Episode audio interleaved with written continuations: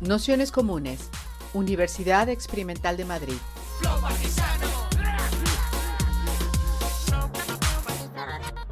Toda la información en nuestro canal de Telegram Nociones Comunes o en nuestra web traficantes.net barra formación.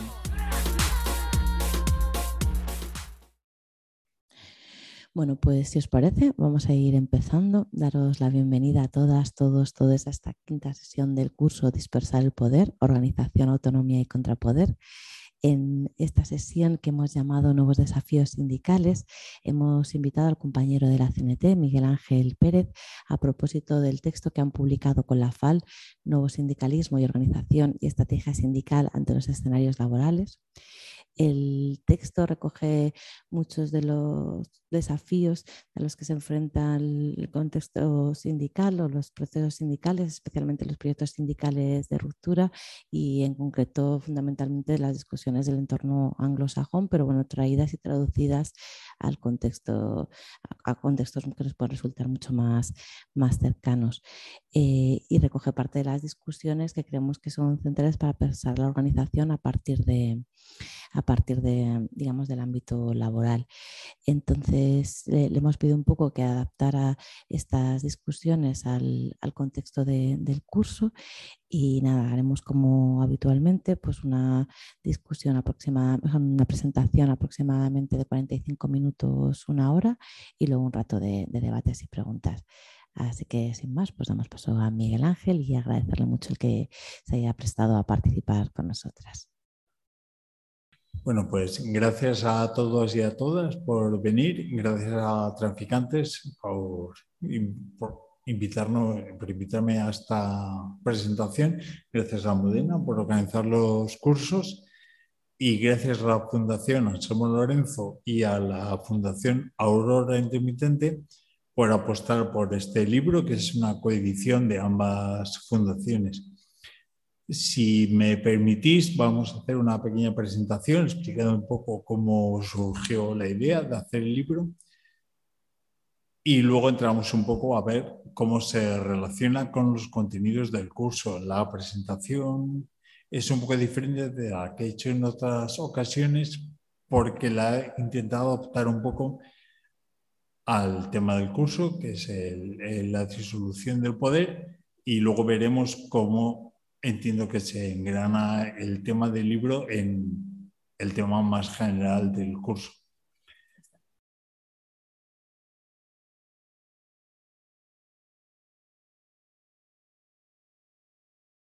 Y a la Confederación Internacional del Trabajo, de la que entonces yo era secretario.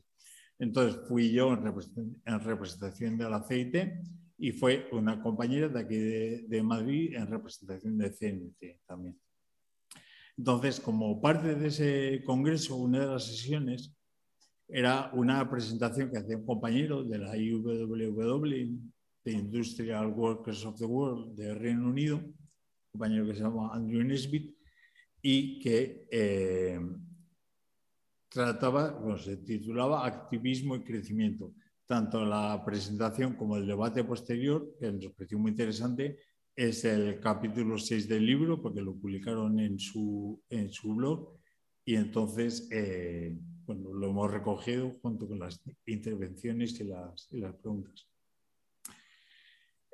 Em, en ese congreso, en esta sesión, en este debate, había gente de varios sindicatos. Estaban compañeros de IP de, de Polonia, la iniciativa del trabajo, había gente de la IWW, de FAUT, de CNT, gente de UCI también, de diferentes secciones de, del aceite. Y entonces debatimos una serie de, de, problemas comunes a nuestras organizaciones, a pesar de las grandes diferencias que puede haber tanto en los contextos sociales, económicos, sindicales, políticos, culturales, de todo tipo que queráis entre los diferentes países, nos dimos cuenta que, que afrontábamos, una serie de problemas que eran comunes hasta, cierto punto.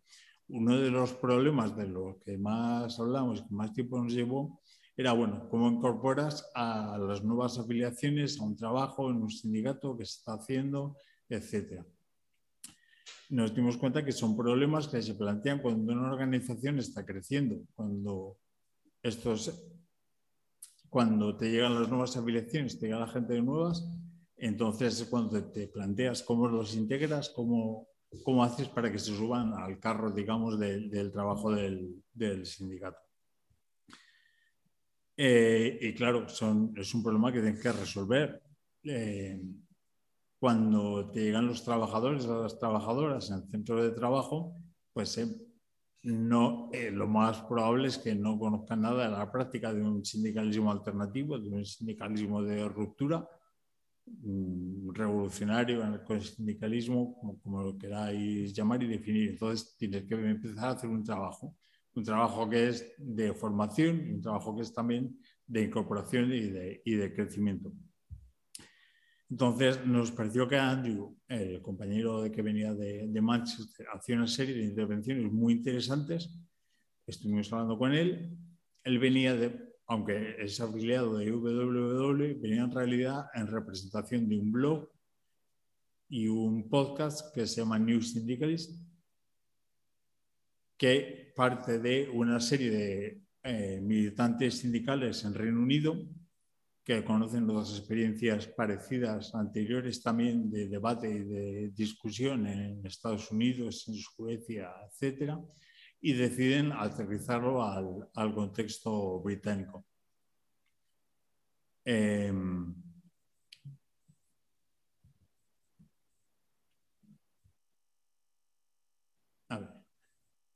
Entonces, em, bueno, recogen una serie de debates que, a ellos les parecen, o sea, la, idea es dotar de herramientas a la práctica sindicalista en los centros de trabajo. Entienden que, como creo que tenemos todos aquí, que el sindicalismo no es algo que se pueda hacer, que esté en las casas viendo, que algo que se pueda llegar allí, sino que requiere una serie de, de una formación importante, una serie de debates, una serie de análisis, tanto para que la persona sea capaz de desarrollar un modelo sindical en su centro de trabajo, como para que esa práctica sindical se vaya cambiando, vaya modificando, se vaya adaptando a las realidades eh, cotidianas. Entonces, se hizo, se hizo la propuesta a la Fundación Somos Lorenzo y a la Fundación Aurora y les pareció interesante el proyecto, decidieron, decidieron apoyarlo y empezamos con con el trabajo. Eh, el trabajo en sí presenta una serie de problemas porque los debates que se recogen en la, página web y en el podcast son bastante amplios. Entonces, el primer problema era elegir los, textos que van a formar parte del libro. Hay una serie, hay un montón de artículos que son muy interesantes por sí, eh, por ejemplo, de análisis del, el populismo en Reino Unido, su relación con el Brexit y, con la clase obrera británica, etcétera. Pero que a lo mejor no son tan son interesantes de por sí, pero a lo mejor no son tan relevantes para un público español, hispanohablante, etcétera. Entonces, hubo que hacer un trabajo de selección de, textos y, bueno, luego de la, la traducción. Aquí otra dificultad añadida, es que, em, por un lado, efectivamente se habla de un hilo conductor que va a través del libro y de los diferentes textos, es una crisis que constatamos del sindicalismo, como lo queréis llamar, de concertación, de Estado, eh, mayoritario, como lo queráis decir. Esa crisis que creo que luego si queréis hablamos de, por qué se puede producir o, si realmente existe o no. Yo sí creo que la hay y creo que hay una serie de, de fenómenos en los que se plasma. Esos fenómenos, algunos pues son como la dificultad de incorporar sectores no tradicionales al, al sindicalismo, eh, desde precarios y precarias, personas migrantes, etcétera, hay una serie de dificultades a la hora de integrar a esos colectivos. Eh, hay otra serie de, una dificultad que es muy evidente, que supone una crisis que yo creo que es bastante grave, que es el, que el 80% de las afiliaciones tiene entre 50 y 60 años. A lo mejor, eh, por supuesto, depende mucho del caso, pero vamos, si cuando uno piensa en el modelo de trabajador, trabajadora, sindicado, sindicada, suele ser una persona con una cierta edad a la que le faltan X años para jubilarse y entonces eh, en muchos sindicatos de concertación a nivel internacional se constata que hay una incapacidad de conseguir una implantación entre, entre la población más joven, entre otros sectores no tradicionales. Eso le supone un, un problema. Ese análisis es desde luego interesante, entonces eh, era necesario incorporarlo. Pero además hay otra serie de debates que a lo mejor no son tan relevantes para este tipo de organizaciones sindicales, pero sí lo son a la hora de organizar un sindicalismo alternativo eh, de ruptura, mm, como queráis. Entonces, ahí tengo la impresión de que los textos del libro a veces se mueven un poco entre dos aguas, intentando aportar el análisis de esta crisis del sindicalismo mm, de concertación y a la vez debatir otra serie de aspectos que son interesantes o que son importantes para el sindicalismo eh, de ruptura. Porque igual que estos sindicatos de concertación tienen dificultades para conseguir implantación en determinados sectores, los sindicatos más pequeños con, un, con otro modelo, a lo mejor en principio en teoría tendríamos más facilidad, pero claro, luego eso hay que plasmarlo en una organización efectiva que invite a la incorporación de estos sectores y de estas y de, y de estos de esta población. Entonces, ahí hay, hay unos artículos que a lo mejor tiran más para un análisis de ese problema a nivel de la concertación, otros se refieren más a debates internos que pueden ser en otras organizaciones que a lo mejor nos planteamos cosas que a los otros no les supone un problema porque pues, ellos ya hace mil años que resolvieron y decidieron que iban a depender 100% de las subvenciones del Estado y que iban a tener una cantidad impresionante de personas contratadas.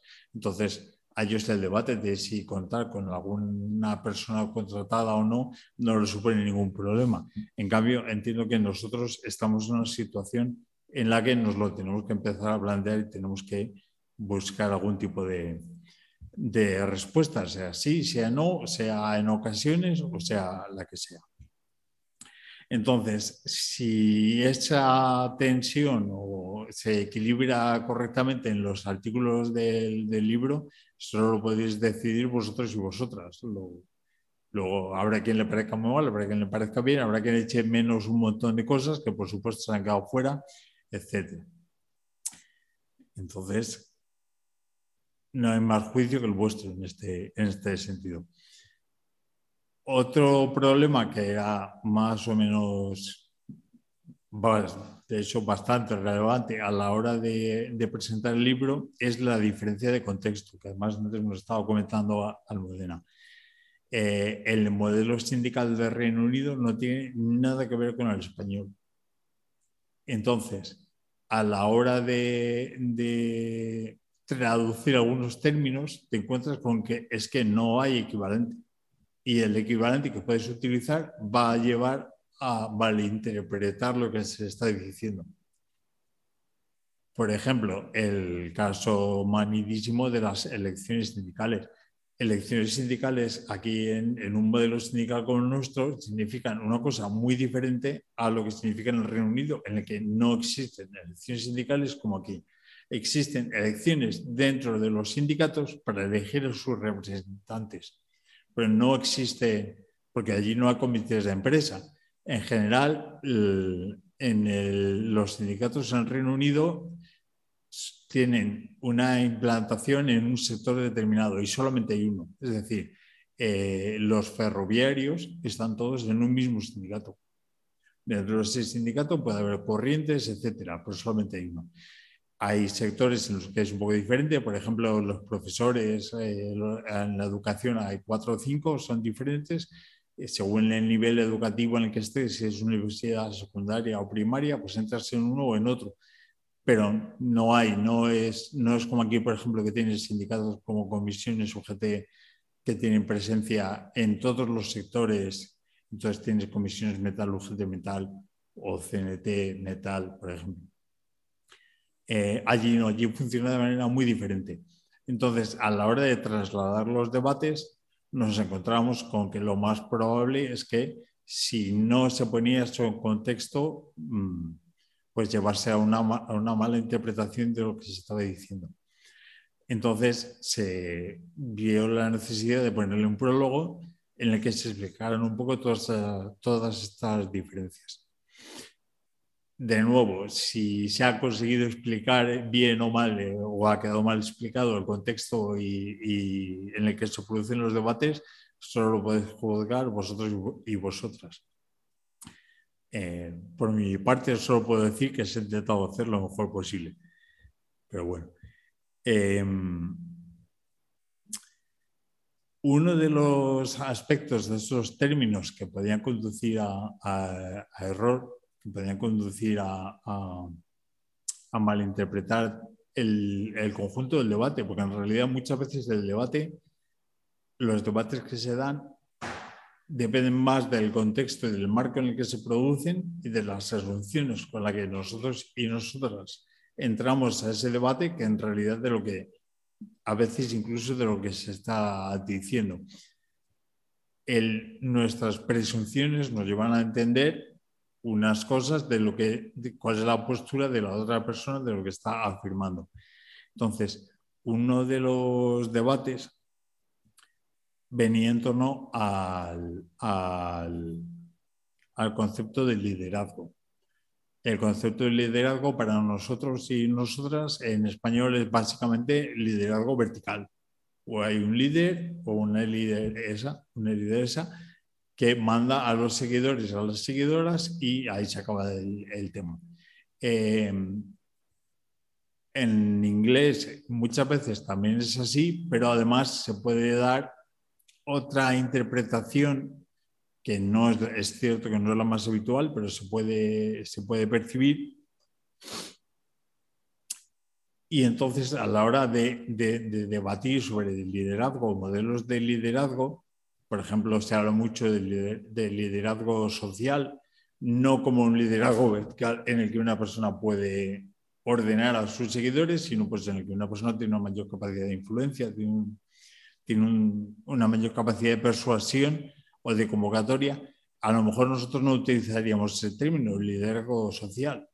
Y el mero hecho de plantearlo de ese modo a lo mejor nos llevaría a, entender otra, otra cosa. El tema de, liderazgo lo tratan eh, en relación al análisis de las, de las, contribuciones que hace un académico, un profesor estadounidense que se llama Marshall Gans.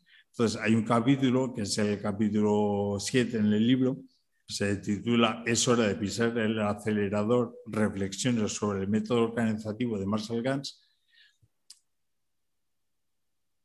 Y hay, entre otras serie de, entre otras, un montón de aportaciones que hace este, este señor, algunas de las cuales se consideran mm, valiosas para un sindicalismo de ruptura, otras a lo mejor no tanto por el contexto en el que, en el que se producen. Eh, en este eh, contexto será una discusión sobre el, el liderazgo. El, de la manera que lo plantean es algo que lo que tiene una repercusión directa con nuestra comprensión de cómo se articula el poder y de cómo podríamos hacer una crítica, de cómo podríamos contestar a ese, a ese poder.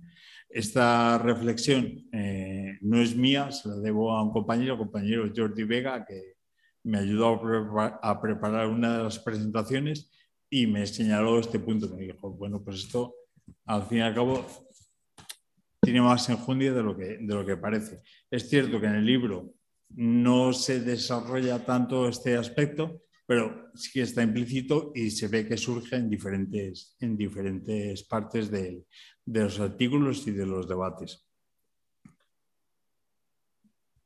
Entonces, eh, lo, que, lo que plantea Marshall Gans es un liderazgo de lo que él llama copo de nivel.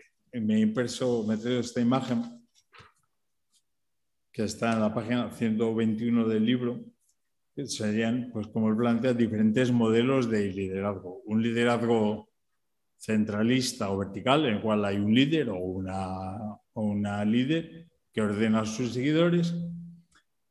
Un liderazgo difuso, en el cual los diferentes actores, los diferentes participantes, las diferentes participantes en un colectivo tienen también capacidad de decisión y mando, y lo que él llama, mando no es la palabra, tiene capacidad de decisión, y lo que él llama un modelo de copo de nieve, en el cual cada persona tiene esa capacidad de decisión, tiene las herramientas para ejercerla, pero además tiene la, la capacidad, tiene la capacidad para replicarla, para, para transmitir, para compartir esa, esa, formación a otras personas del colectivo para que también actúen como, en ese sentido como, como líderes.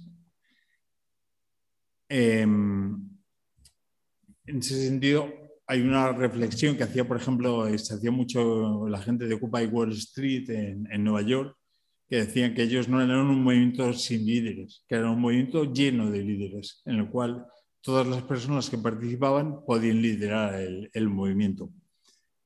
¿Qué es lo que pasa? Se dan cuenta de que este tipo de cosas, como dije antes, igual que con la práctica sindical, no, no se adquieren por difusa, no se adquieren sabiendo hay una tradición en el mundo anglosajón que creo que aquí en el mundo hispanohablante no está tan arraigada, que es la de la formación para la militancia. Eh, a nivel de colectivos, seguro que todos y todas tenemos la, la, experiencia de que cualquiera se siente capacitado para dar una charla, para escribir un artículo, para soltarse un speech en, al acabar una mani, etc. Y ellos entienden que todo esto son cosas en las que uno, una, se tiene que formar. Es decir, si quieres escribir artículos, está evidentemente muy bien, todo el mundo está invitado a hacerlo, pero todo el mundo está invitado o invitada a formarse en cómo hacerlo antes, capacitarse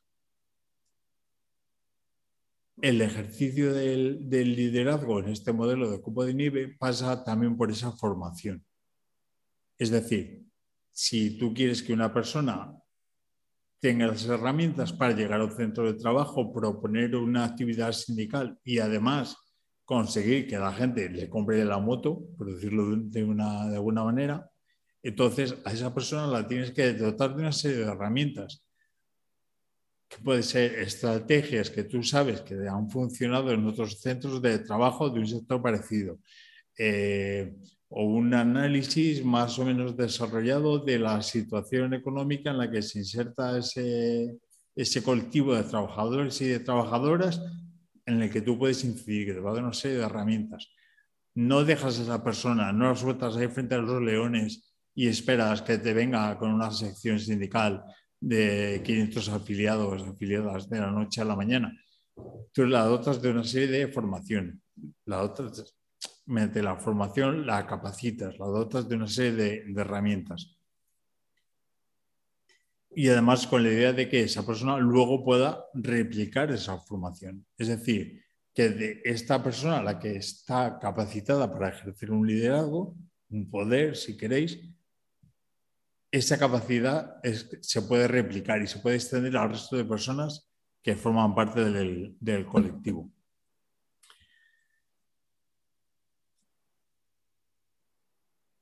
Entonces, la formación es uno de los puntos centrales en los que insiste muchísimo en general los sindicatos de, ruptura, pero sobre todo IWW en Reino Unido, porque efectivamente ven la necesidad de que la gente tenga herramientas para eh, desarrollar esa actividad sindical con un, mínimo de garantías. Entonces, insiste mucho en formaciones, insiste mucho que la gente acuda a los debates, acuda a las, acuda a las, a las sesiones. Y tanto la necesidad de la formación como la necesidad de la capacitación, como eh, el análisis que luego va a sustentar esta actividad de estas personas, es un hilo que recorre todo el libro y recorre todos los artículos. Se presenta de muchas maneras. Además, ellos lo plantean a, a dos niveles. Un nivel macro, digamos, que sería efectivamente el papel del sindicato en la empresa o en el sector económico, y un nivel micro, que es el nivel de las relaciones personales del delegado, de la delegada, no delegado en el sentido delegado mm, elegido en unas, elecciones sindicales que forman parte del comité de empresa, sino como de representante de los trabajadores y de las trabajadoras. Eh, esa persona tiene que tener una serie de habilidades personales para ser capaz de transmitir su mensaje, para ser capacidad de llegar al, resto de, de trabajadores y trabajadoras en el centro con su mensaje hay varios artículos a ese, respecto que me parecen interesantes y que, se han incluido aquí.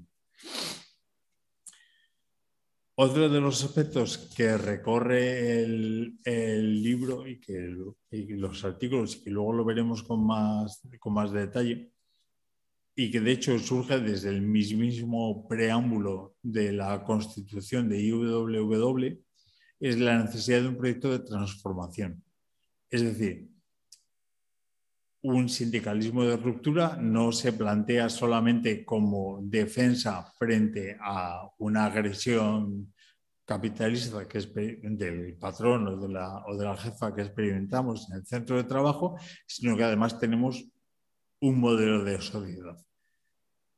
En este sentido, de los sindicatos que hablaba antes, las diferentes secciones de la CIT hay algunas que son finalistas, como CNT, que tienen en sus estatutos recogido un modelo de sociedad al que apuntan y otras que no lo tienen tan desarrollado. Pero en, todos los casos se plantea la necesidad de trascender el modelo del trabajo asalariado, de sustituirlo por otro. Puede estar más o menos elaborado, puede estar puede ser, haber un modelo específico, como en el caso de, CNT con el comunismo libertario, y otros en los que no, en los que por una hay diferentes corrientes, cada una lo interpreta a su manera, pero bueno, sí hay una necesidad, si se ve la necesidad de plantear un proyecto que trascienda la sociedad, la situación económica como mínimo actual.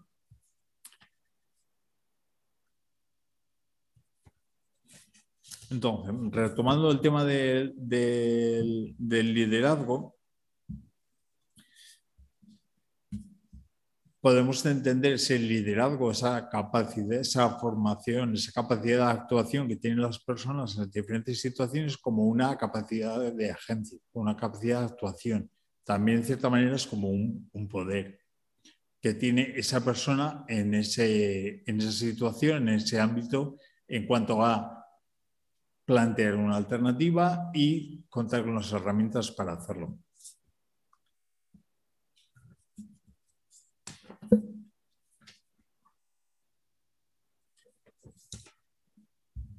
¿Qué es lo que ocurre al, al insistir tanto en la formación? En cierta manera,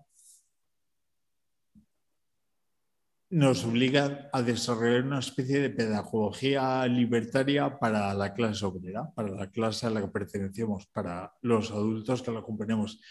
Todos y todas conocemos el debate sobre la pedagogía libertaria y generalmente se habla pues, como una crítica a la educación, a la escuela y como modelos alternativos de educación, de crianza, etc. Entiendo que no es necesario limitar ese modelo de educación libertaria, ese modelo de pedagogía, solamente a los, los, niños y las niñas, los chavales y las chavalas. entiendo que también esa formación, ese proceso continuo de aprendizaje, de, formación, de ganar aptitudes, de capacitarse, también lo, tenemos que desarrollar como personas adultas en los centros de trabajo, en general en nuestra, en nuestra vida cotidiana. Mm, me parece importante este aspecto de capacitarse porque me parece un paso previo y necesario, un requisito para todo lo que suponga una disolución del, poder. Creo que ya, como ya se ha comentado, es un debate que está ya muy manido el tema del, tema del poder y creo que ahora ya después de las aportaciones de, de Foucault y otros autores y autoras, muy poca gente va a hablar de una destrucción del poder, de ir contra el poder, etc. Ir contra el poder no es lo mismo que crear contra el poder, pero bueno, no nos perdamos con las palabras. De lo que se trata es de disolver el poder, como indica el, título del curso, es a lo que, es a lo que pretendemos porque ese poder también es una capacidad de agencia que queremos para la clase. Queremos para nosotros y nosotras en el centro de trabajo y queremos para la clase en su conjunto. Entonces, queremos conservarlo, lo que queremos es atacar, digamos, los monopolios, los nodos de poder. Hay dos nodos evidentes en nuestra sociedad que son el Estado y el capitalismo. Se refuerzan entre sí creo que uno no podría existir sin el otro y por eso, y porque soy artista probablemente, creo que hay que disolver y atacar los dos a la vez.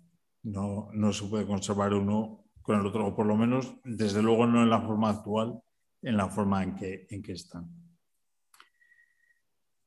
Además, el, trabajo, el capitalismo, que nos condena a un trabajo asalariado, nos impone evidentemente una, una forma de dominio muy fuerte en el centro de trabajo,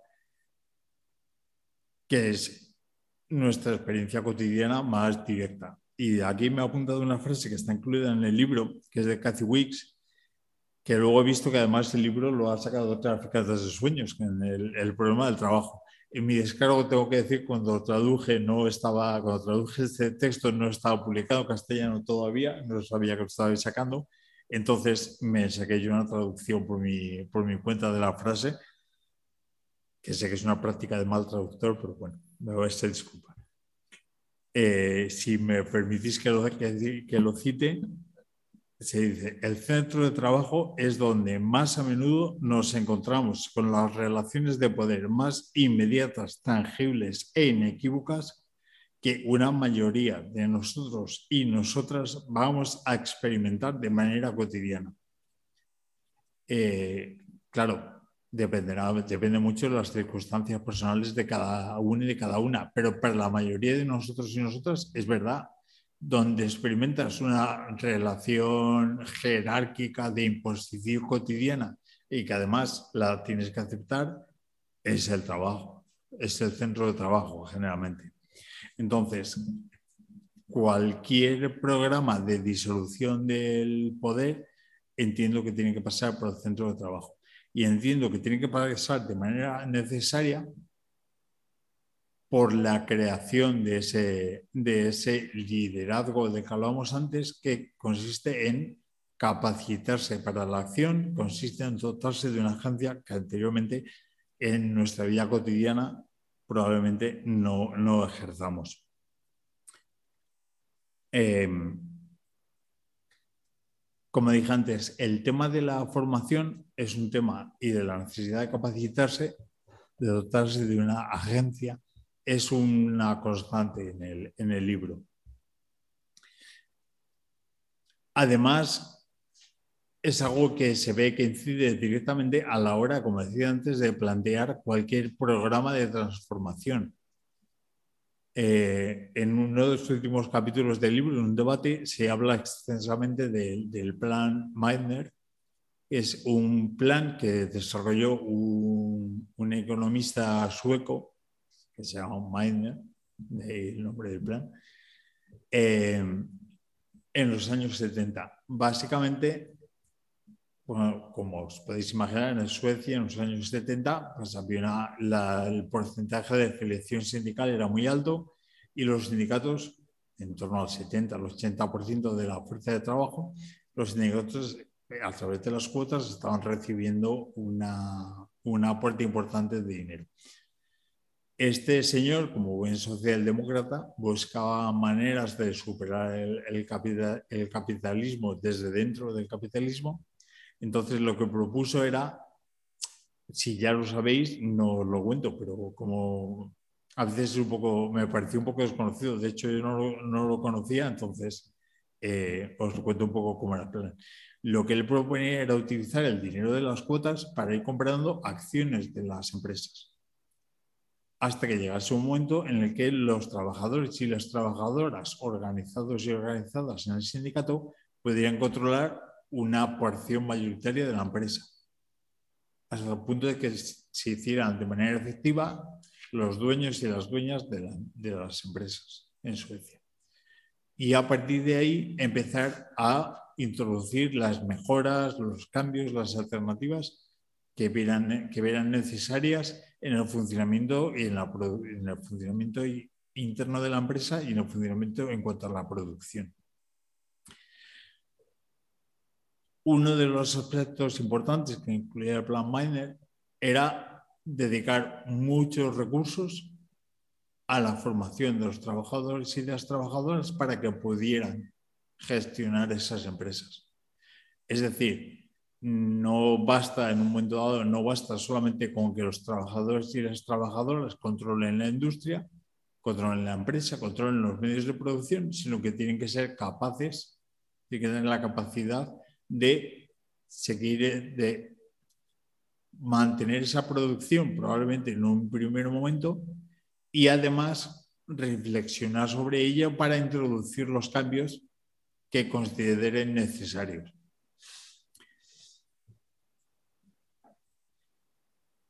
Introducir los cambios que consideren necesarios para avanzar en ese proyecto de transformación. Bueno, el, plan Miner se quedó en agua de borrajas, no llegó a nada, pero una serie de, historias que también se comentan en el, libro. Y bueno, no pasó de ahí la, cosa.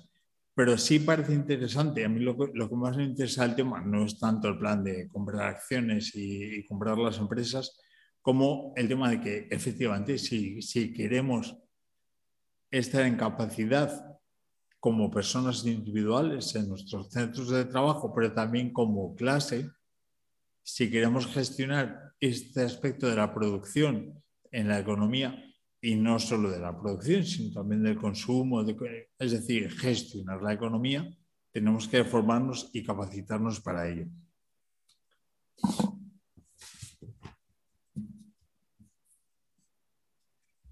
Em,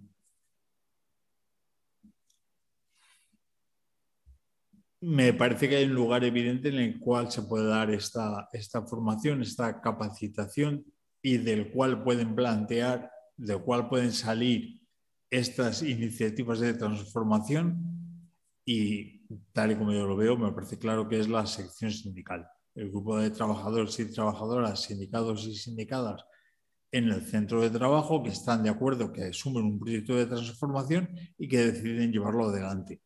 Tanto como embrión, la sección sindical, tanto como embrión de ese futuro organismo de gestión de, la economía en un centro de trabajo determinado, como de capacitación y de formación para llegar a eso. Entonces, ya sé que estoy dando mucho la turra y me repito mucho con el tema de la capacitación y la formación, pero me parece muy importante porque em, si queremos ser capaces, si queremos tener la capacidad de formar un sujeto político colectivo que se encuentre en situación de gestionar la economía, tenemos que tener los medios y, las herramientas para hacerlo. por eso me parece que el, sindicato, el sindicalismo de ruptura, más que, más que el sindicato, el sindicalismo de ruptura es muy necesario, imprescindible, casi diría yo, a la hora de plantear cualquier proyecto de alternativa, cualquier proyecto de sociedad, de economía, como queráis, que queramos que sustituya al actual. Además, eh, además, se da el caso de que una reflexión que me he encontrado a veces es que en ocasiones se confunde la autogestión con la autarquía, en el sentido de, bueno, autogestión es hacerlo tú todo por tu cuenta, eso evidentemente no es posible, ya se sabía desde hace muchísimos años. Nadie en su sano juicio creo que ha planteado eh, la autogestión en estos términos, aunque la versión popular muchas veces es esta. La autogestión, sobre todo en sociedades complejas como la, nuestra, tiene que ser un concepto social.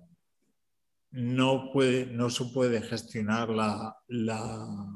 una economía o una vida política, económica, social, cultural como elementos aislados. Es decir, como decía, como decía Manuel el otro día, es necesario que constituyamos un sujeto político colectivo porque ese es el lugar de nuestra autonomía. Es el lugar de nuestra autonomía y de nuestra autogestión. Entendida la autogestión también como autonomía en el aspecto económico. Entonces, para, dar, dotar a a este proyecto de su dimensión social y aterrizarlo, necesitamos contar con una serie de estructuras que nos permitan dar todos estos pasos que estamos hablando. Dar una dotarnos de, las herramientas necesarias para plantear el proyecto de transformación que queremos y después hacerlo efectivo. Es decir, no basta aunque este sujeto político sea deliberativo, no nos basta solamente con hablar lo que queremos, no nos basta con ir a las plazas a decir lo que queremos y que nos escuchen lo que queremos. Este sujeto político tiene también que tener una capacidad de actuación, tiene que tener una agencia, tiene que tener una capacidad de llevar sus decisiones al terreno de la realidad, hacerlas, hacerlas una realidad, hacerlas no sé si imponerlas es la palabra adecuada, pero de cierta manera lo es. Es lo que se hace, es decir, deliberamos qué es lo que queremos y lo hacemos realidad. ¿Cómo se da este, este salto? ¿Cómo se da este salto de un sujeto político meramente deliberativo, como ya hemos visto, como, como hemos podido ver hace algunos años, a este sujeto agente que no se ha llegado a plasmar, que no, ha, que no, ha, llegado a surgir. Bueno, aquí hay diferentes interpretaciones. Que a la hora lo, se puede formular de muchas maneras. Se puede formular de quién va a hacer la revolución, o se puede formular de, bueno, efectivamente, cómo vamos a hacer que este sujeto político sea agente, tenga capacidad de actuación. Eh, hay compañeros en el, en el sindicato en CNT que son más específicamente anarcosindicalistas y entonces entienden que los diferentes aspectos que debe tener este modelo de transformación, este proyecto de transformación que siempre se considera eh, que va a ser plural, porque tiene, hay que cubrir muchos frentes, ellos entienden que siempre eso pasa a través del sindicato. Es decir, por ejemplo, la lucha por la vivienda pasa a través de un sindicato de inquilinos que está dentro del sindicato dentro de ese sindicato de ruptura y que, por tanto, se suma y trabaja para lograr este proyecto de transformación que, como hemos visto, es necesario. Y, bueno, luego, luego volveré a remitirme a lo que decía una cosa que decía Manuel el otro día. Eh, yo no lo veo así, yo que soy más específicamente anarquista, digamos, lo veo más como un proyecto plural, con muchos frentes diferentes, Entonces entiendo que la, la vivienda pues lo tendrán que llevar, tendrán que realizar esa lucha los afectados y las afectadas por el problema de la vivienda y no con una organización de la que se doten ellos y ellas que vean adecuada y que no tiene por qué pasar por el, por el sindicato. Entonces me planteo más un movimiento revolucionario, si queréis, un movimiento de transformación mucho más plural. Pero sí me parece que dentro, del, que dentro de ese conjunto, el sindicato, el sindicalismo, un sindicalismo de ruptura va a ser necesariamente un factor muy importante. Porque a través de su implantación en los centros de trabajo, es donde va a poder plasmar y donde va a poder hacer eficaces y efectivas las decisiones que tome ese sujeto político. Y es donde se van a poder llevar a cabo las transformaciones necesarias para avanzar hacia otro modelo económico, social, cultural, como queráis.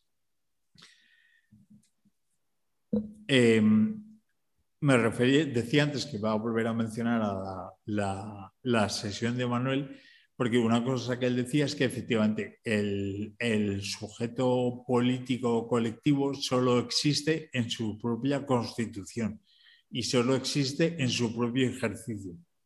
Es verdad. Eh, no sé, yo creo que no podemos, no tiene mucho sentido que nos plantear ahora mismo un modelo 100% definido de cómo va a ser esta transformación, porque esta transformación la vamos a decidir todos y todas de manera conjunta.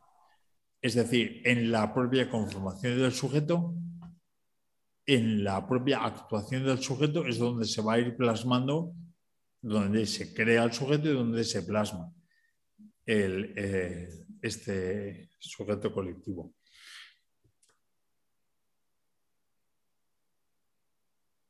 Em, ¿qué, es, ¿Qué es lo que pasa? Que nos encontramos en una situación, y ahora ya sí me remito a lo que a lo mejor tú querías que hablara, que era un poco más de, lo de, los contenidos del, del libro, nos encontramos en una situación en la que hay una crisis que está llamando a la puerta y esa crisis es eh, civilizatoria, cultural, incluso existencial en forma de catástrofe o emergencia climática y el bueno, colapso de la globalización, del capitalismo, etcétera. Todo lo que se recoge bajo el término de colapso. Yo soy de la opinión de que el colapso ya ha empezado, que igual que la revolución o que cualquier cambio, cualquier transformación social se trata de procesos y no de sucesos. No es que te levantes un día y digas, anda, se han quedado todos los edificios y aquí esto es el Mad Max. No, es un proceso y estamos ya inmersos en ese proceso. Entonces, ahora lo que necesitamos es ver cómo lo vamos a navegar.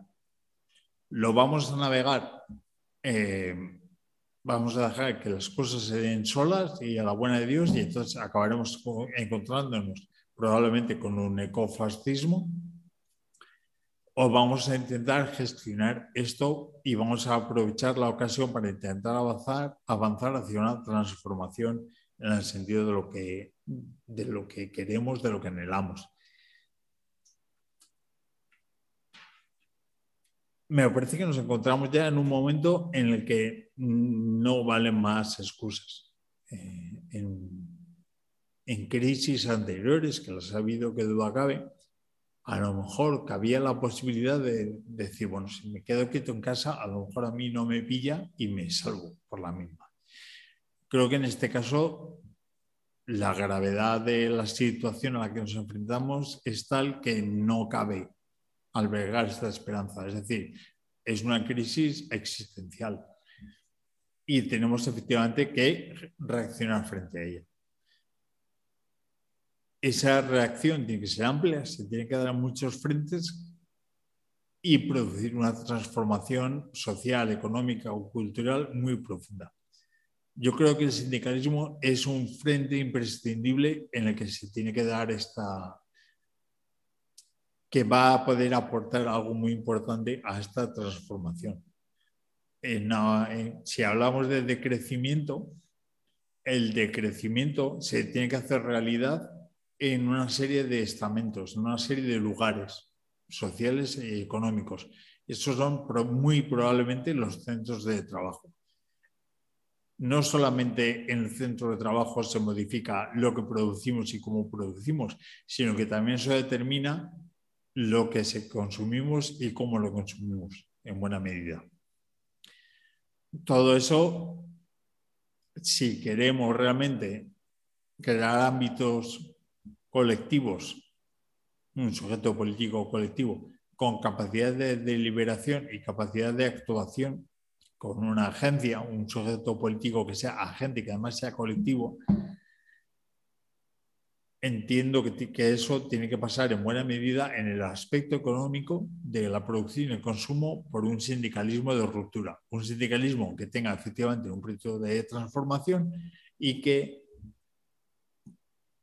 ponga las herramientas necesarias para que nosotros y nosotras, porque nadie más lo va a hacer, lleve a cabo esa transformación.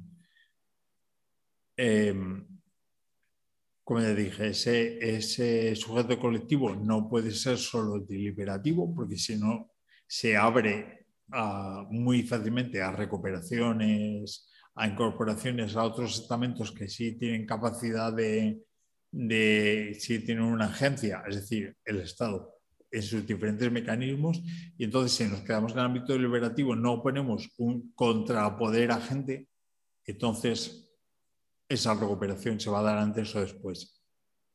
Que es lo que decía Manuel, los movimientos, eh, o los movimientos sociales, las instituciones populares o avanzan o mueren. Y lo hemos visto muy recientemente, en el momento en que se ha dejado de avanzar porque no se ha dado el salto de lo deliberativo a lo agente, pues se ha producido la recuperación y nos hemos quedado como estamos.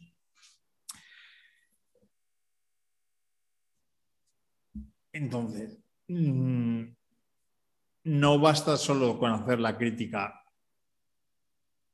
al, al, ecofascismo y, proponer un, un decrecimiento que desde luego me parece necesario, sino que hay que dar las herramientas para hacerlo efectivo, para hacerlo eficaz. Y en ese proceso espero que nos encontremos todos y, todas. Ya no doy más la turra, ya prometo que no va a repetir más formación, ni capacitación, ni dotarse de agencia, ni cosas por el estilo.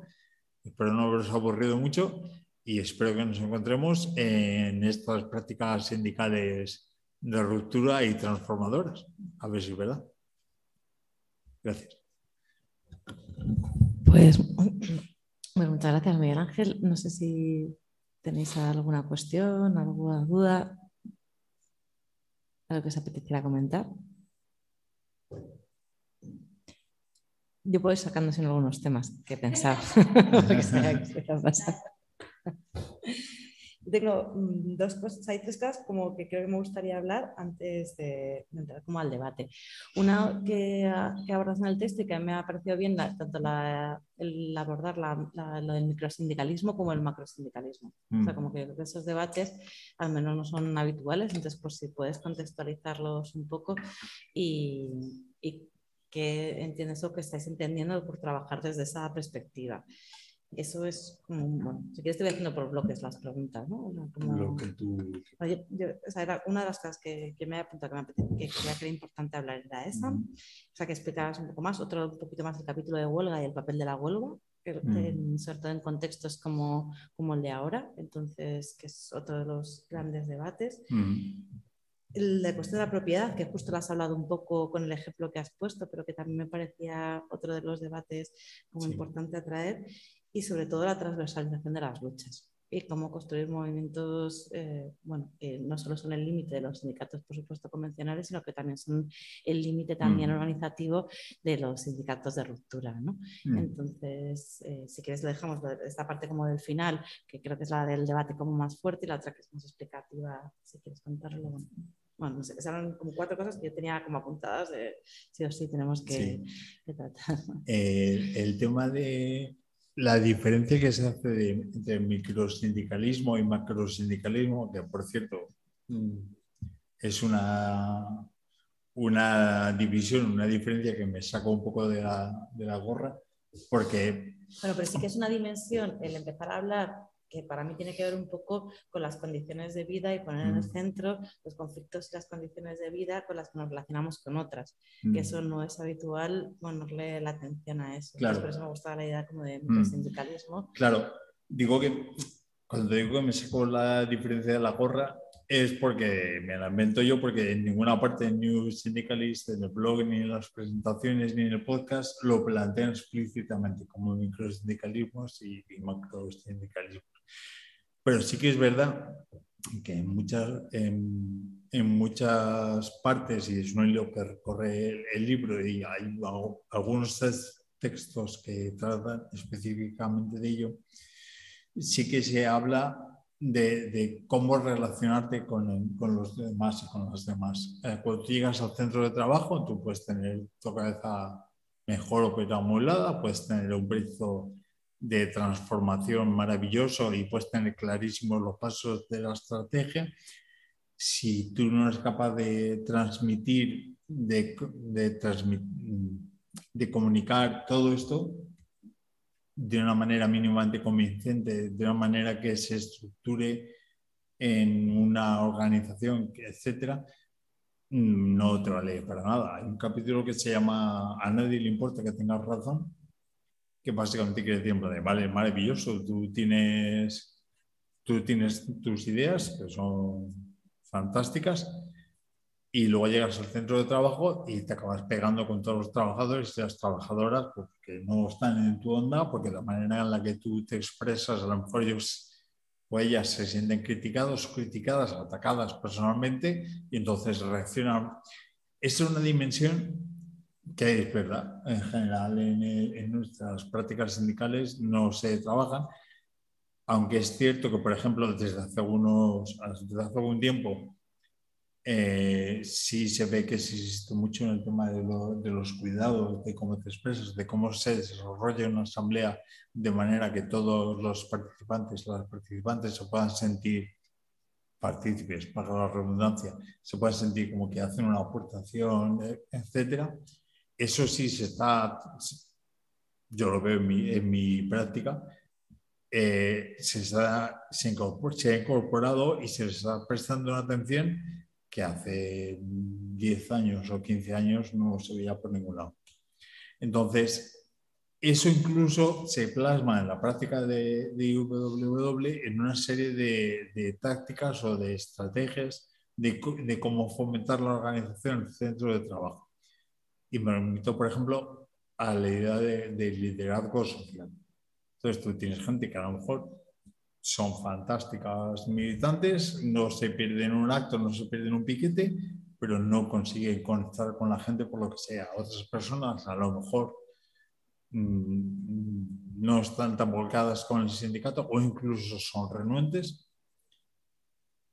pero tienen mucho predicamento entre sus compañeros y sus compañeras. Entonces, una de las tácticas que me hubiera gustado eh, explicar con más detalle en el libro, pues se queda un poco al margen, que hacen ellos y que explican con mucho detalle en sus formaciones es el mapeo sindical. Sindical, perdón, social.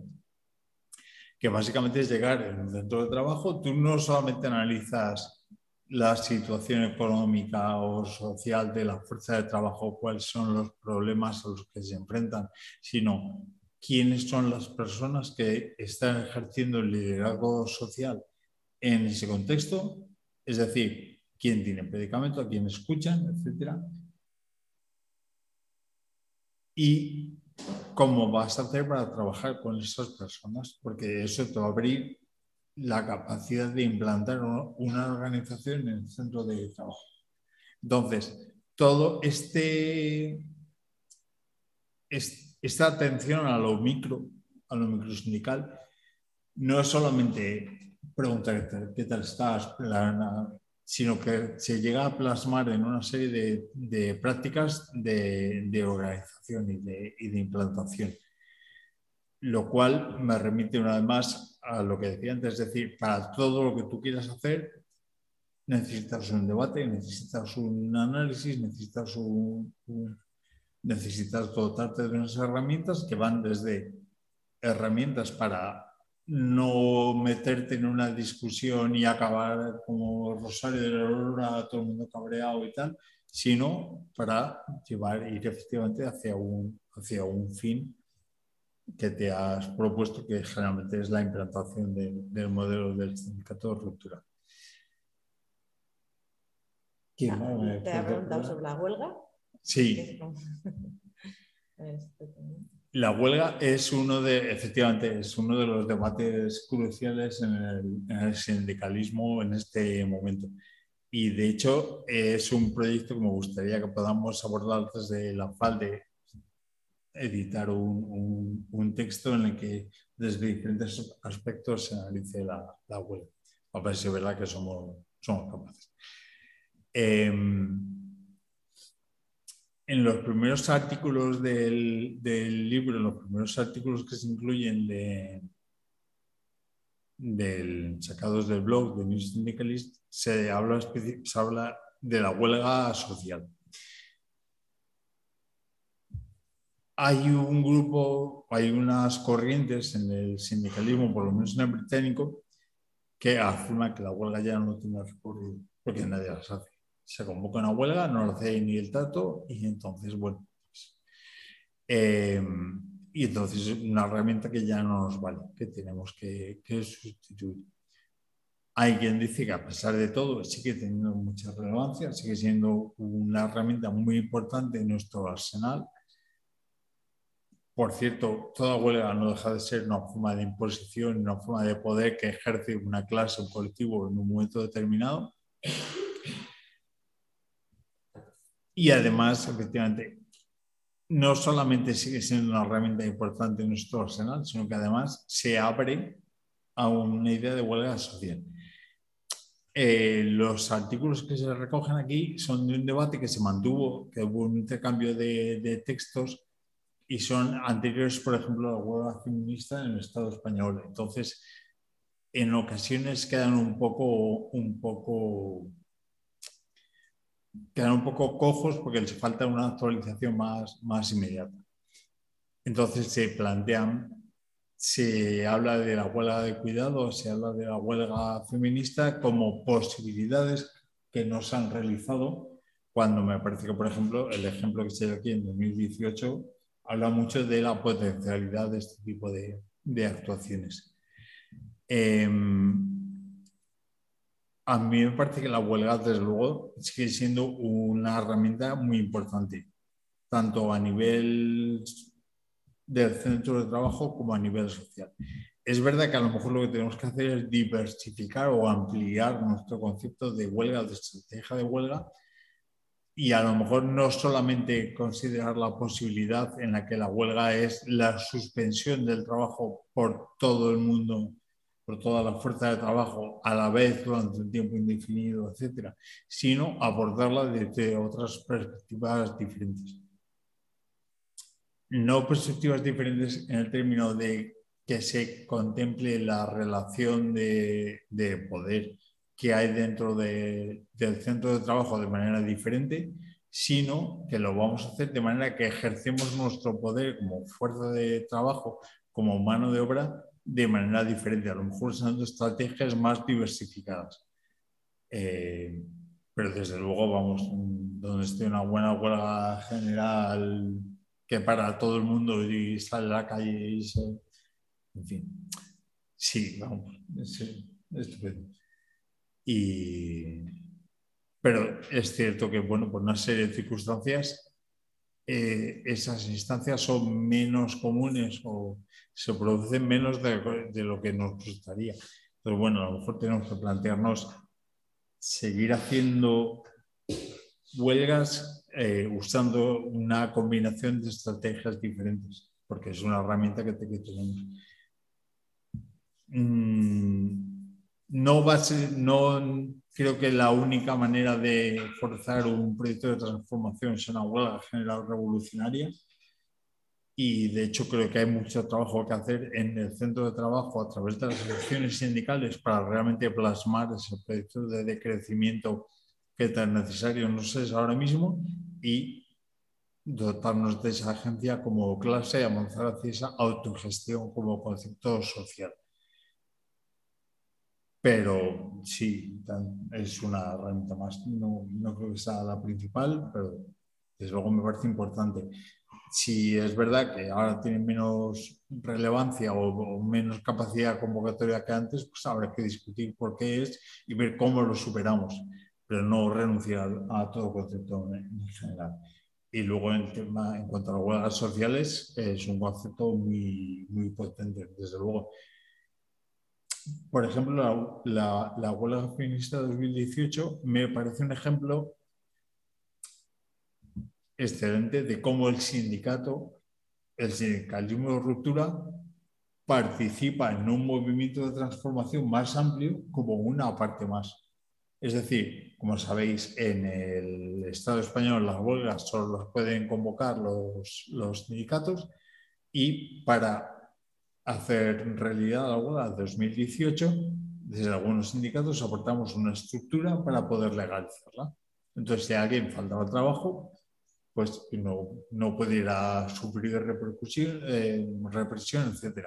Entonces, en ese sentido, hay el, el, el, sindicalismo de ruptura, el sindicato, aporta en la medida de sus posibilidades a un movimiento que es mucho más amplio y no pretende que, bueno, las mujeres vengan y se afilen y entonces hacemos una huelga. No, pues no. Aportamos, contribuimos, colaboramos y bueno, sale lo que yo creo que fue un éxito rotundo como fue el 2018. Vale, y la última cosa antes de entrar como en el temón era el tema de la propiedad, que también hay otro capítulo como específico de la propiedad que lo has tratado un poco cuando hablabas sí. de... El tema de la propiedad es, fundamental, como, como decía, para, a la hora de plantear cualquier proyecto de transformación. Es evidente que el sistema económico actual basado en el trabajo asalariado, basado en un modelo de propiedad privada del, producto de nuestro trabajo, de nuestra fuerza de trabajo y de la ejecución de una plusvalía sobre esa apropiación, que es un robo, efectivamente, como ya bien dijo Proudhon. Eh, el tema de, la propiedad es nuclear, es central a, todo el modelo económico actual. Y es algo que tenemos que contestar, es algo que, tenemos que, eh, lo que tenemos que poner otro modelo diferente. Em, la manera en la que se plasma ese modelo, efectivamente, el plan Meiner es uno de los modelos que se, que se presentaron. No llegó a nada por una serie de consideraciones políticas de la época, etcétera. Otro modelo que también tradicionalmente se ha planteado es el de las cooperativas, que hay una sesión aquí en el, curso que es la de cooperativismo. En el, en el libro hay varios artículos, hay un par de artículos que hablan sobre cooperativas y cooperativismo.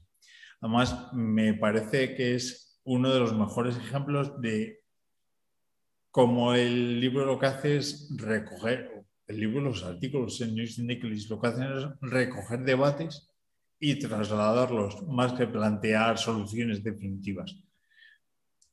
Hay un artículo a favor del cooperativismo que entiende que es un vehículo muy adecuado para la organización de los trabajadores y de las trabajadoras y para proponer una alternativa, tanto en, la organización interna del trabajo como en la producción y a continuación viene otro, un debate más amplio, en el que se habla en contra de las cooperativas. Se dice precisamente que las cooperativas,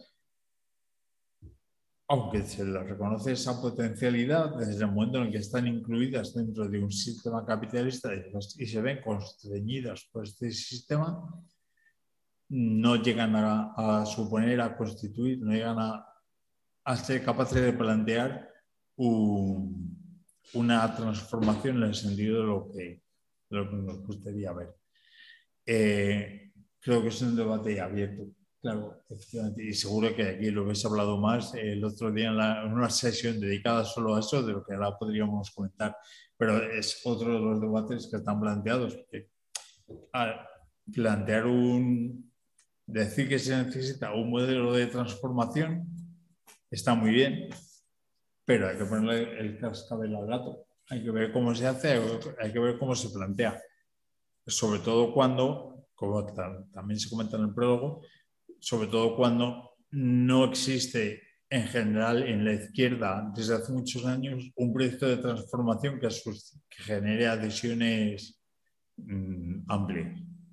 Es decir, eh, desde hace por lo menos 30 años o casi 40 ya, 35, mm, se, ha carecido de, modelo alternativo que que se pueda contraponer al capitalismo actual. Eso se vio, por ejemplo, en la crisis de 2008, cuando efectivamente los bancos estaban a punto de quebrar, llegaron los bancos y dijeron, bueno, pues o el Estado nos da un chorro de duros o dejamos que esto se hunda y, y no había ningún grupo, ningún colectivo amplio con una capacidad de plantear un modelo alternativo y decir, tuvo que venir Sarkozy a decir que había que reinventar el capitalismo y bueno, pues así ha quedado igual que antes. Eh, es, uno de los, es uno de los debates, el de, las, cooperativas. Creo que en buena medida, porque es algo en lo que ya se tiene experiencia, que se conoce, entonces, bueno, es más fácil eh, darle vueltas un poco y ver los pros y los contras que, otro colectivo sea capaz de plantear un programa completamente diferente. Creo que la solución va a tener que venir un poco por los dos lados. Vale. Y ya comentando como en el tema, que para mí es como la transversalización de las luchas, pero también de los propios espacios. ¿no? El otro día, por ejemplo, nosotros veíamos, hablábamos em, de cómo el, digamos, los sindicatos de Estado, eh, ya desde prácticamente la transición, eh, se, habían, se habían ido desinflando y habían desaparecido casi cualquier capacidad o credibilidad sobre, sobre su capacidad de acción, ¿no? O sea, y que sí que en cierta medida, si veías ciertas encuestas y demás, podías entender que había una cierta autonomía o una cierta descontento, además, em, bueno, en los centros de trabajo. Mm. En cambio, ha sido muy difícil articular procesos de ruptura, sindicatos de ruptura que agreguen, digamos, esos malestares.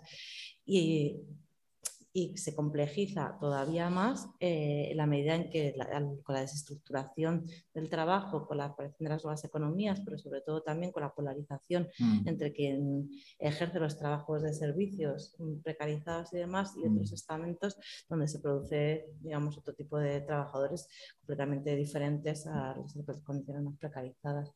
Entonces, todo eso de alguna forma Mm. Cuesta saber, eh, cuesta pensar cuáles son las estrategias más allá del sindicalismo social, que es una de las herramientas, ¿no? Como decir, bueno, pues como ya no nos une mm. eh, el lugar de trabajo porque es precario, no sé qué, porque es diferente, vamos a intentar si nos, si nos une las condiciones materiales, si nos unen eh, esas otras formas de reproducción de, la vida. Mm. Pero ese diálogo como más abierto tampoco muchas veces es como fácil de, de tener. Sí, eh, es verdad que ahí hay una, hay una frontera o un límite que tampoco los sindicatos de ruptura tenemos ahora mismo las herramientas como para decir, mira, esto. Y se resuelve así y entonces ahora tenemos una afiliación migrante mm, de personas en trabajos precarios, etcétera, a casco porro, porque porque hemos resuelto aquí el tema. Es verdad, hay en el, en el libro también, vais a perdonar que hable todo el rato del libro, eh, hay varios artículos dedicados a la experiencia de IWW en la organización del colectivo de los radios, de los repartidores, en Deliveroo, en Globo, en otra serie de empresas parecidas. Entonces, como consiguieron implantarse, cómo consiguieron entrar en contacto con ellos, y con ellas, eh, cómo consiguieron organizar una huelga, cómo consiguieron, y cómo esos al final efectivamente también se desinfló, y cómo esos colectivos se alejaron de la, de la estructura del sindicato para organizarse de manera más autónoma, que no sé hasta qué punto realmente están organizados o sencillamente no quieren saber nada del sindicato. Eh, cuando hablamos de los sectores precarizados, de las nuevas condiciones laborales etcétera, etcétera, a mí me parece que el auge del trabajo precario, el auge del trabajo desregulado, es consecuencia de la crisis del sindicalismo y no al revés. Es decir, los sindicatos clásicos de concertación no tienen problemas porque no se les afilen personas en trabajos precarios.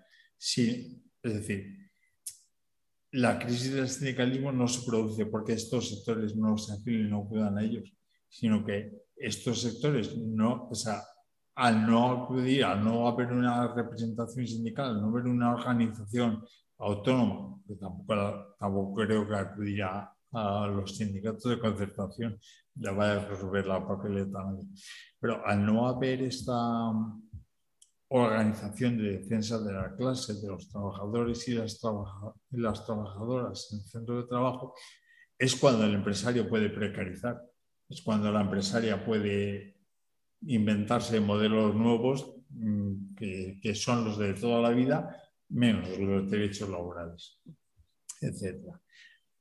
Eh, entonces, la crisis del sindicalismo de concertación creo que hay que buscarla en otro lado y, y eso explicaría por qué, por qué luego no, estos colectivos no se organizan y entonces se tienen que comer las condiciones que les ofrecen porque no tienen herramientas de, de defensa.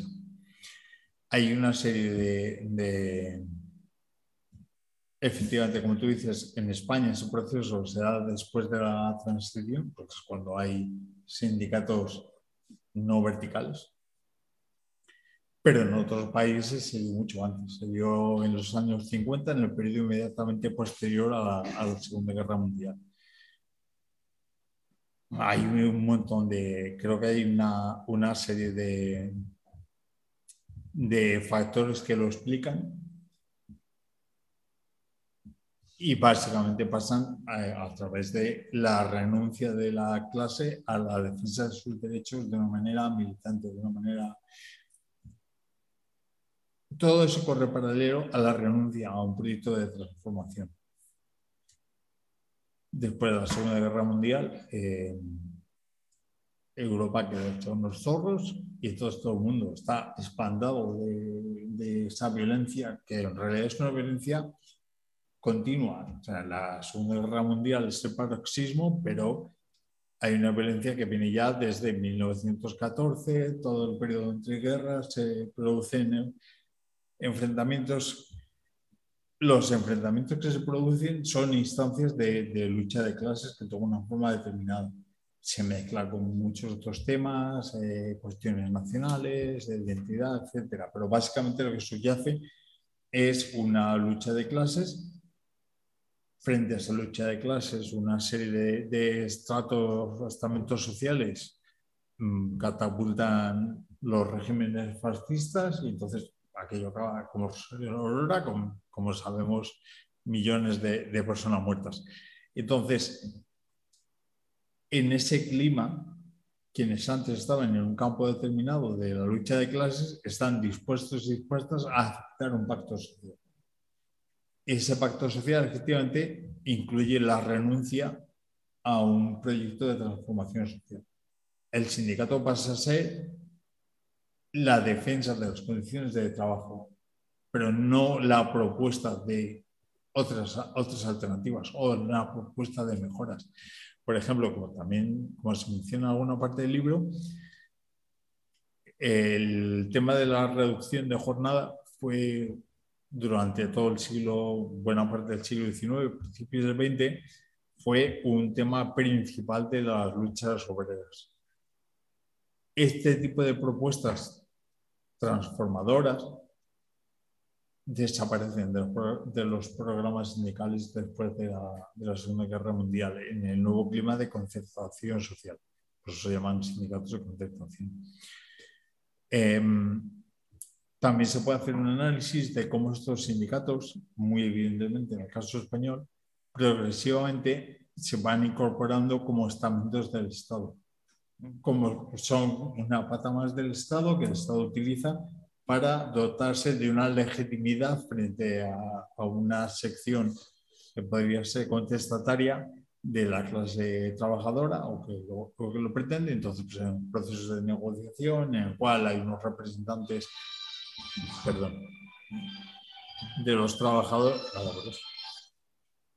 de los trabajadores y las trabajadoras.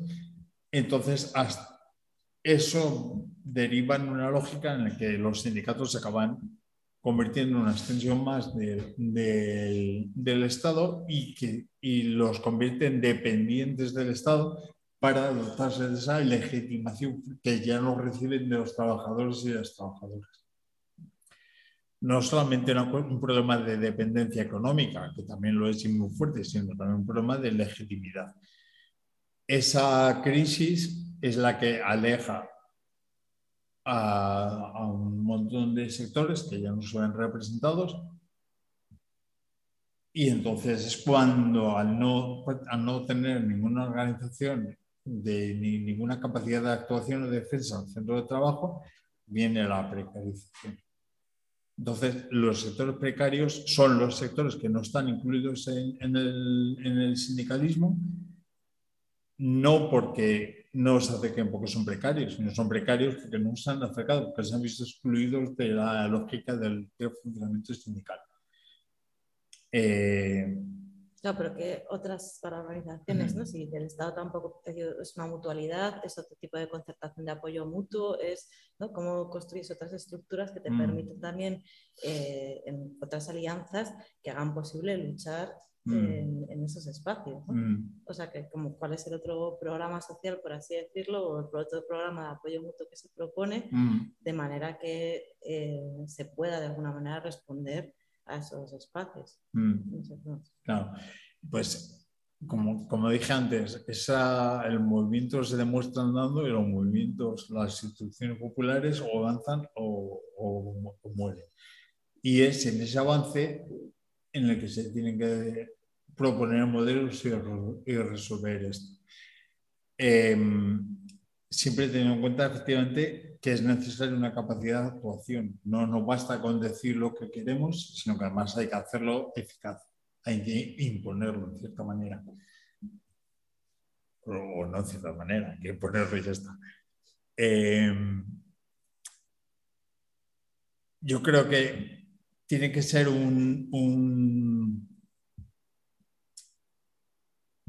proceso amplio, un proceso a que se sumen, como hemos visto que puede ocurrir, de repente sale un montón de gente de las plazas y se pone a hablar y se descubre que hay un gran descontento. Si se consigue dar el salto de ese mero hablar del descontento a empezar a aplicar las reformas de lo que queremos ver, entonces ahí tenemos algo a lo que agarrarnos para ir avanzando. Eh, en ese sentido, por ejemplo, el proceso de la PA, de la plataforma de afectados por la hipoteca, me parece paradigmático y ejemplar. Cómo de una serie de debates y discusiones se plasma en una práctica que tiene un recorrido con sus defectos, sin duda, seguro, pero se plasma en un ejercicio de acción directa para, para los desahucios, etc. Eso, si se consigue reproducir a muchos niveles, si se, o en muchos frentes, si se consigue que las secciones sindicales empiecen a plantear en los centros de trabajo un modelo de transformación de la producción que, que, incorpore el decrecimiento, etc. Y son capaces de arrebatar el control del centro de trabajo al empresario o a la empresaria para hacerlo efectivo, entonces ahí podemos empezar a avanzar hacia, hacia un lado. Puede ser que en los centros de trabajo se tome la forma de una cooperativa, de una cooperativa obrera, pero sabemos que la cooperativa por sí sola tiene muy poco recorrido, tiene que ir acompañada también de ese, todo ese otro proceso. Eh, ahí es nada lo que se está diciendo. es fácil decirlo, yo vengo aquí, me siento, me tomo mi agua, cuento y tal, y os digo lo que hay maravilloso. Ahora tenemos que salir a la calle y hacerlo, y no, no va a ser fácil. Pues nada, si os parece, no sé si tenéis alguna cuestión más o lo dejamos para las cañas. Eh, recordaros si os apetece que este sábado, pasado mañana, eh, tenemos también estos encuentros como más abiertos, que vamos a hablar de autonomía, eh, sindicalismo social y, mm, y no me acuerdo, pero os lo contaremos mejor. invitaros si os apetece el sábado por la mañana a participar en esta discusión sobre organización y autonomía y nos vemos eh, la semana que viene, que yo no estaré, pero estará Pablo con vosotras, eh, con la compañera del movimiento kurdo, eh, tratando también en todo el proceso de, organización del comunismo libertario, esa propuesta un poco de organización de base que están desarrollando en esa parte. Así que nada, muchas gracias, muchas gracias Miguel Ángel por Gracias. Hasta